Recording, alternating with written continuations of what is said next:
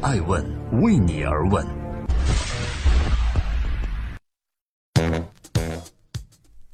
Hello，大家好，二零一九年三月二十号星期三，爱问人物创新创富，欢迎大家的守候。今天我们来聊一聊吴晓波，时代激荡，步步为商。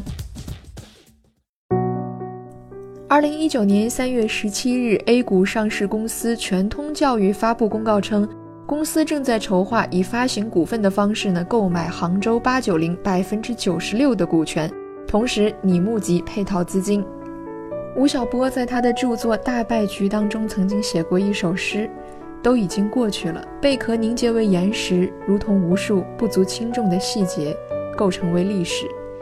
海的水平面，欲望仍在燃烧。”用金币引渡阳光，把阴谋藏在灰烬里。理想是蓄势待发的海浪，所有的神话都怀着敌意。塞住耳朵的愚人死于诱惑。谁穿着老式的比基尼，像一个戛纳归来的王后？都已经过去了吗？每一个故事都还活着，他们赤脚快速而行，从每一块沙滩到每一座广场。欢迎继续聆听《守候爱问人物》，爱问人物创新创富，写而优，非是则伤。儒家文化根深蒂固的中国社会，似乎贯彻了孔子“君子固贤”的理论。单指物质层面，君子自清高，文化人普遍都很穷。比如单食瓢饮，出自《论语·雍也》中的一个成语，多用于形容读书人的安于贫穷的清高生活。作为孔子最得意的七十二弟子之一，颜回一箪食一瓢饮，在陋巷，人不堪其忧，回也不改其乐。孔子赞其贤哉。然而贤德备至的颜回，年二十九，发尽白，早死。这样的清贫安乐，就应该是饱读圣贤之书的文化人所追求的理想乐园吗？吴晓波坦率地给出了否定态度。他大方对媒体袒露：“我一直蛮喜欢钱的。”一九九零年，二十二岁的吴晓波从复旦大学中文系新闻专业毕业，放弃了他人拼命争取的保研名额，赴杭州工作。一九九零年那一年毕业的大学生几乎都没有找到工作，而对于他自己的这段经历，吴晓波显得颇为得意。他说，有一次去拜访在新华社杭州分社工作的一位老校友，师伯直接让他接替一个退休老员工的职位，而没有实习期。他说：“我没有在新华社实习过，新华社一般都要他们自己的实习生。”自此，吴晓波开始了他长达十三年的商业记者生涯。但这只是吴晓波的起点。为了获取大量一手素材，入职之后呢，他主动请缨，行走于全国各地，调研全国著名的大中型企业，感受那个时代风云变幻里的跌宕沉浮。他上阵一线，体会自然强烈。作为媒介，他有能力将这种直观的磅礴感受完好无损地呈现出来。再配以诙谐狂野且入木三分的文字，吴晓波的名声逐渐大噪。他越写就越一发而不可收拾。普通撰稿人的身份已经无法容下他的才能。从九四年开始，吴晓波为《杭州日报》撰写专栏。三十岁的时候，吴晓波开始写书。二零零二年，吴晓波成为贝塔斯曼亚洲签约作家。一个知识分子拥有一份不赖此为生的职业，即感到满足。而吴晓波在我的一九九九中曾说过一句话，可以用于反驳：人生的路，有的时候越走越窄。有的时候越走越宽，他试图通过这句感悟向人们传递着自己的世界观，同时也正是他人生路的宏观总结。打破常规，吴晓波拒绝了“写而优则仕”这条传统知识分子的上进道路，而是选择经商。两千零二年，吴晓波接手了一家外资即将退出的财经品牌公司，将其改造并成立了蓝狮子财经出版中心。蓝狮子的收入能力可位居民营出版机构前十名，年营业收入数千万。二零一四年推出了自媒体品牌吴晓波频道，并于同年成立了杭州八九零文化创意有限公司。所谓良禽择木而栖，吴晓波曾被人讽刺为三栖。一四年十二月五日的那一天，沪深两市的股票交易突破一万亿元的天量。那天，吴晓波在上海出差，他说看到朋友圈里如瀑布般的惊呼之后，我到盥洗室洗了一把冷水脸，然后问镜子里的自己：“你动心了？”在确定答案是否定的之后，我打开电脑写下这篇专栏的标题。吴晓波曾断言：“如果我说中国股市从诞生的第一天起就是怪胎，也许没有人会反对。”二零一九年三月十七日，全通教育发布公告称，公司正筹划以发行股份方式购买杭州八九零百分之九十六的股权，同时拟募集配套资金。有媒体称，吴晓波此番操作是想借道妖股上市，以谋求资本市场野心，而这与他先前所立的 flag 背道而驰。在我们传统的价值观下，当一个文人说“我想改变世界，我只想为社会进步尽些绵薄之力”的时候，似乎就会得到褒奖，就像孔子所说的贤；而当一个文人赤裸裸地说出“我喜欢钱”之后，似乎就会显得很贪婪，并且得到的只有鄙夷。尤其是绞尽脑汁的贩卖知识还不够，又想去资本的狂欢派对中分一杯酒。蒋方舟曾说过一句话：“文人之所以相亲，是因为穷，没有共同的利益因果。”颠倒也成立，因为相亲。所以不可能形成共同利益，更穷。去除每个字所含有的偏见色彩，蒋方舟呢，只是在客观地分析文化人的状况。不屑利益与财富的大多数文人呢，的确就是很穷。但是如果每个文人都像孔子推崇的单食嫖饮的安贫乐道，这个存在两千多年的士阶层，可能就要穷到灭绝了。孔子的另一个学生是子贡。与单食嫖饮、三十岁就须发尽白、早死的颜回不同，子贡不仅有干计才、办事通达，还善于经商，富至千金，是孔子弟子中的首富，资助孔子周游列国。他还是最能与列国贵族平等交流的，活到六十多岁。吴晓波对金钱的执念大概来源于此，在他的三观中，富有是理想的前提，不然当初的他也不会拒绝读研而直接工作。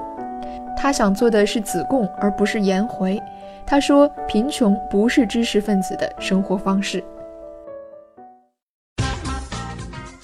欢迎继续聆听《守候爱问人物》，爱问人物创新创富，这个时代最有钱的文化人。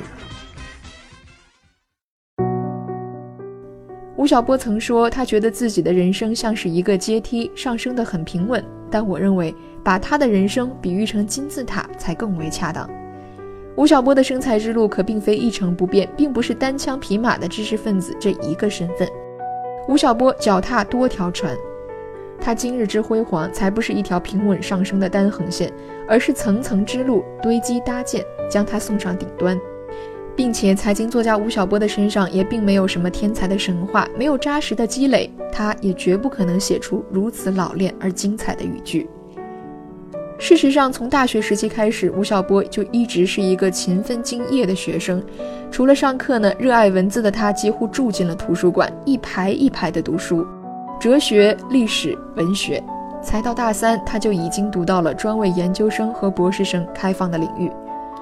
工作后的吴晓波更是兢兢业业了。为获取一手独家资料，他夜以继日奔波于全国各地的访问写作，最终才得以使他厚积薄发。但是勤奋踏实往往是成功的必要不充分条件，也就是说，要想成功，一定得勤奋踏实。但光有勤奋踏实，绝不一定就能成功。吴晓波被评为这个时代最会赚钱的财经作家，他的确很富有、很成功。而成就今日的吴晓波，在勤奋踏实的基础之上，他成功的另外一个要素就是变通。就比如他虽然不会为了为文人理想去饿着肚子读书，但为了钱能。两千零四年，为了进一步学习并充实自己，吴晓波成为哈佛大学肯尼迪学院的访问学者。再比如呢，他预测了中国日后的土地价值会不断攀升，就紧跟热潮参与炒房。他说：“我记得那个时候给自己下了一个命令，从今年开始，我要每年写一本书，每年买一套房。写书那个稿费实在没办法让我生活下去。我是杭州最早炒房团之一。”除了房子，吴晓波还在1999年花五十万的高价在千岛湖上买下一座小岛，租赁期五十年。而今日呢，该岛的估价已达到数千万。他还雇了一对老夫妻，在岛上种了四千多棵杨梅树，每年销售杨梅四十到五十万元，有时还会自酿杨梅酒，也用于销售。副业发展的风生水起，主业也是绝不能丢的。二零零一年起，三十而立的吴晓波开始了自己的长期写作计划。从一九七八年到二零零八年，一部三十年的中国公司史。凭借《大败局》《激荡三十年》《腾讯传》等作品，吴晓波迅速成名。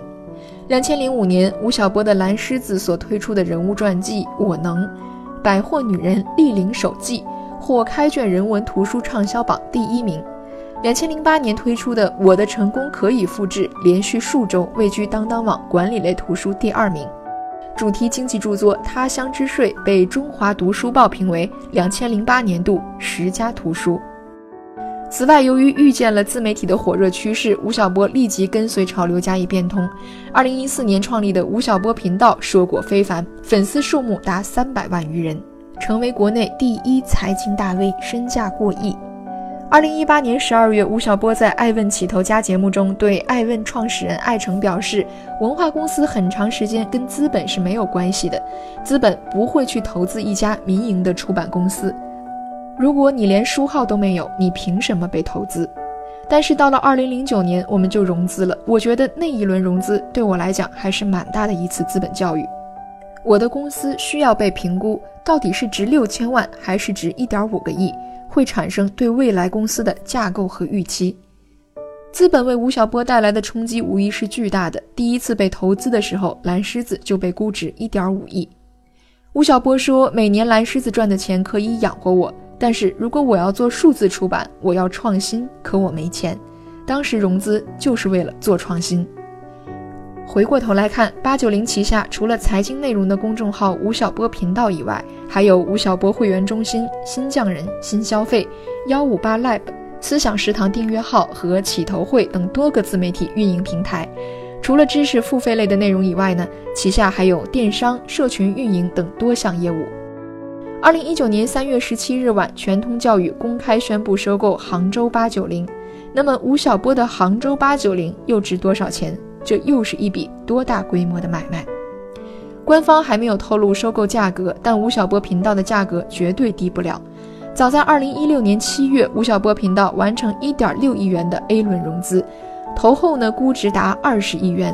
以此来看，本次收购百分之九十六股权的价格很可能高于二十亿元。完成 A 轮后，吴晓波夫妇在接受采访时表示，正在考虑 IPO 或是并购。因此，有媒体称吴晓波此番操作是想借道妖股上市，以谋求资本市场野心。也就是说，吴晓波并不是要卖身，而是要买壳。但无论事情的态势朝哪个方向延展，吴晓波要进行的各种资本操作，终归目的都将是为自己带来巨大利润。他紧紧跟随时代潮流，不想错过任何一个赚钱的风口。人们可以说他世俗，但不可以否认他的成功。吴晓波的成功路，无非是跟随着时代，乘风破浪，与时俱进。我们就生活在如此的一个时代，墨守成规终将被时代淘汰，太变通又有投机的嫌疑。在《激荡三十年》中，吴晓波曾说：“这是最好的时代，这是最坏的时代。”这是史诗，幸而你我活在其中，幸而未完。任何人的成功绝对都是必然而非偶然。吴晓波在财经领域浸润三十年，他勤奋专注，他满怀激情，他天赋秉异又卓越远见，他配得上被称为这个领域的写作专家。他也有权利堂而皇之地参与时代的资本乐园，捞一桶金。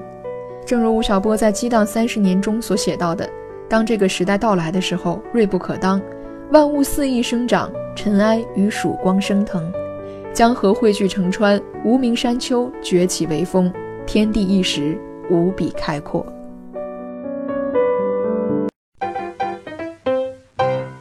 爱问是我们看商业世界最真实的眼睛，记录时代人物，传播创新精神，探索创富法则。